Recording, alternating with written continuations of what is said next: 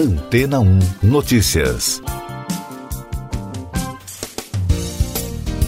Bom dia! Cientistas canadenses da Universidade de Waterloo anunciaram a descoberta de vestígios de vida antiga dentro de um rubi de 2 bilhões e meio de anos, época na Terra em que faltava oxigênio na atmosfera e a vida unicelular existia apenas em micro-organismos e algas. A amostra colhida da pedra preciosa encontrada na Groenlândia continha grafite, o mineral feito de carbono que revelou marcas químicas com traços de um resíduo de vida antiga. A Groenlândia é um dos locais mais antigos com depósitos conhecidos de rubis. Os pesquisadores encontraram a rocha em meio aos estudos da geologia dos rubis para entender melhor as condições necessárias para a formação da pedra. A equipe também descobriu que o grafite provavelmente mudou a química das rochas para criar condições favoráveis para o crescimento do rubi. A pesquisa está disponível na Ore Geology Reviews desde a publicação do estudo na semana passada. A origem da vida no planeta Terra é um assunto que intriga parte da humanidade e da comunidade científica há muito tempo. Várias já foram as hipóteses criadas para explicar o evento, porém até hoje nenhuma foi completamente comprovada. Uma dessas teorias é conhecida pelo nome de criacionismo, onde todos os seres vivos teriam surgido na Terra por meio de uma criação divina.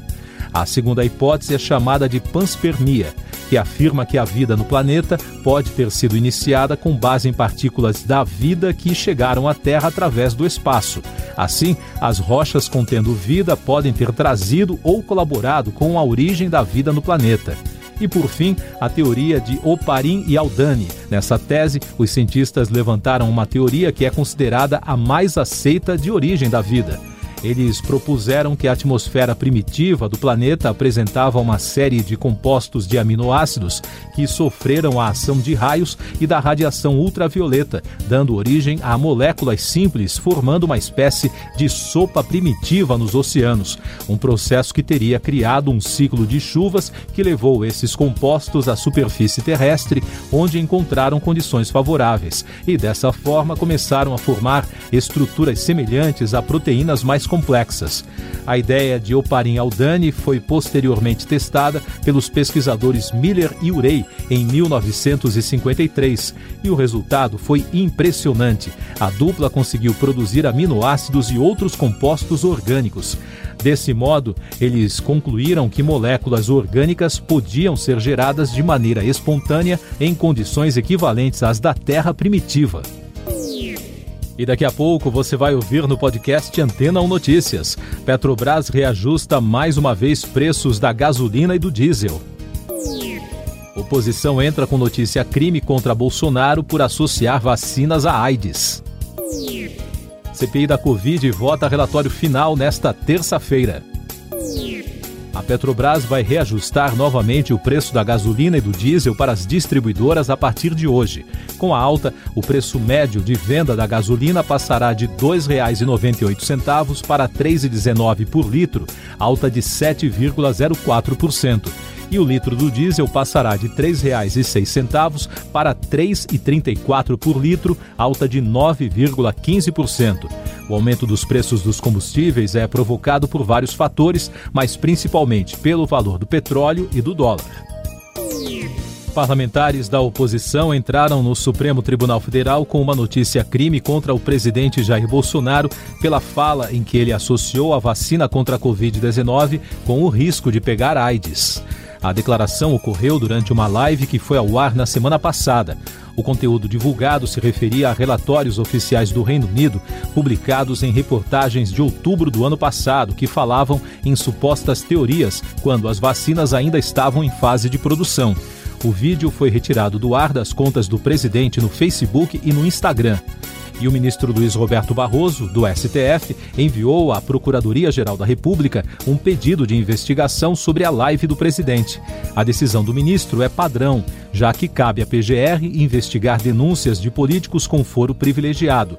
Barroso analisa o pedido dos partidos de oposição. Na CPI da Covid, o vice-presidente da comissão, senador Randolfo Rodrigues, anunciou que vai incluir no relatório final a declaração do presidente sobre as vacinas. Após seis meses de investigação, a CPI vota o parecer final do colegiado nesta terça-feira.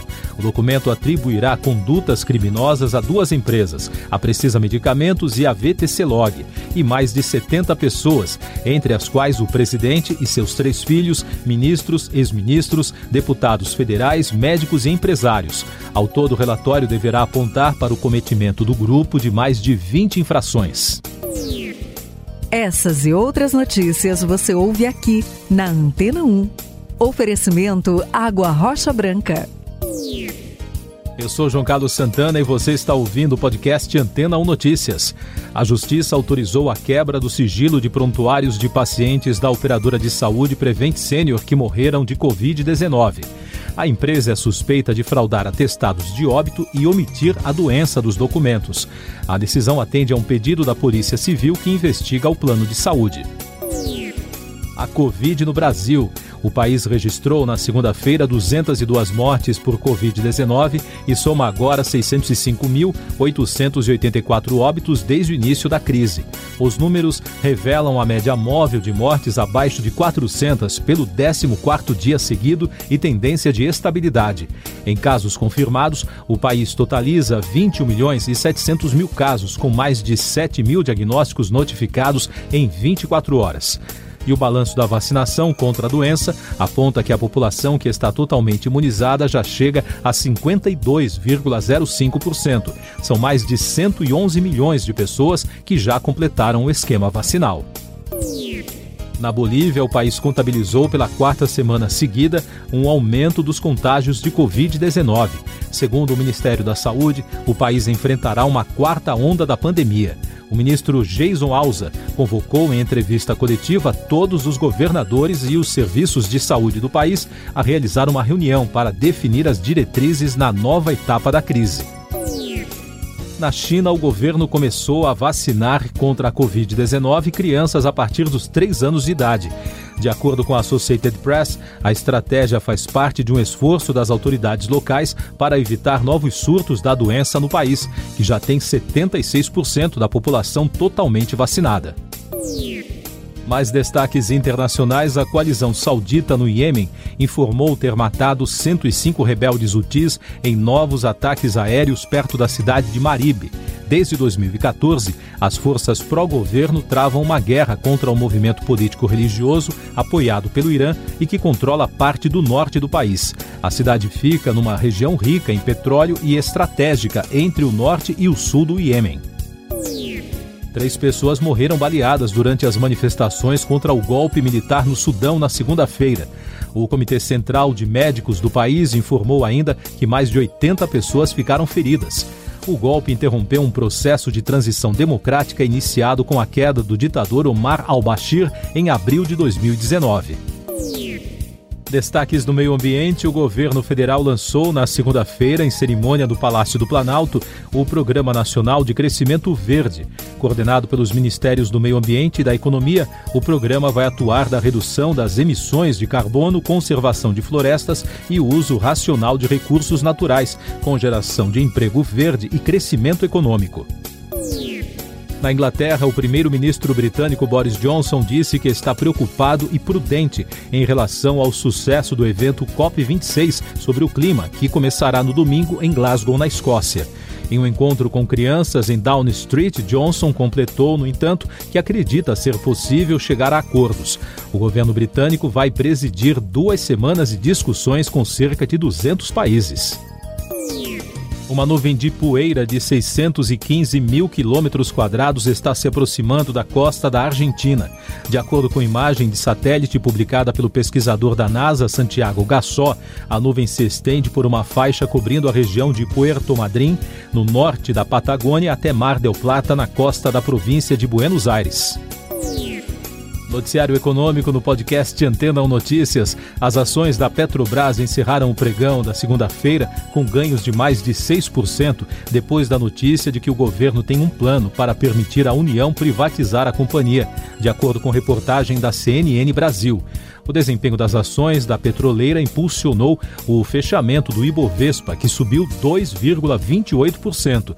Já o dólar fechou em queda de 1,27% em dia de correção, com ambiente externo positivo e espera pela reunião do Comitê de Política Monetária do Banco Central. A Mastercard vai anunciar que bancos e negociantes de sua rede de pagamentos poderão integrar criptomoedas a seus produtos. De acordo com a imprensa dos Estados Unidos, a empresa estaria firmando uma parceria com a plataforma Bact, que irá fornecer serviços de custódia para negociantes e instituições que se inscreverem no programa. De olho na principal economia do planeta, as empresas americanas estão enfrentando dificuldade para contratar trabalhadores para garantir as entregas das festas de fim de ano. A agência France Press informou que mais de 10 milhões de empregos estavam vagos no final de agosto nos Estados Unidos. E a parcela das pessoas que trabalham ou procuram emprego está em queda. O índice passou de 63% antes da pandemia para 61% em setembro o fenômeno no principal mercado de trabalho do mundo vem sendo chamado de a grande renúncia. Mais informações sobre a tragédia no set do filme Rust. O chefe da equipe de eletricistas, Serge Svitnov, acusou os produtores de negligência e falta de profissionalismo. Em um texto publicado nas redes sociais, ele lamentou a morte da diretora de fotografia, Alina Hutchins, após ser atingida por um disparo acidental feito pelo ator Alec Baldwin durante as filmagens. Segundo o diretor do filme, Joel Souza, que também ficou ferido, Baldwin ensaiava uma cena ao apontar a arma para a câmera quando o acidente ocorreu. No Twitter, o ator disse que está cooperando totalmente com a investigação para tentar descobrir como essa tragédia ocorreu. Você confere agora os últimos destaques do podcast Antena 1 Notícias, edição desta terça-feira, 26 de outubro. O Tribunal Superior Eleitoral se reúne hoje para analisar dois processos que pedem a cassação da chapa do presidente Jair Bolsonaro e do vice Hamilton Mourão. Os processos abertos a pedido da oposição alegam que Bolsonaro e Mourão fizeram uso irregular do disparo de mensagens de WhatsApp durante o pleito de 2018. O relator deste caso é o corregedor, ministro Luiz Felipe Salomão. E o Comitê de Política Monetária do Banco Central começa hoje em Brasília a sétima reunião do ano para definir a taxa básica de juros. O Copom deve repetir, segundo analistas, os aumentos promovidos nos últimos cinco encontros. Amanhã, ao fim do dia, o comitê anunciará a decisão. Siga nossos podcasts em antena1.com.br. Este foi o resumo das notícias que foram ao ar hoje na Antena 1.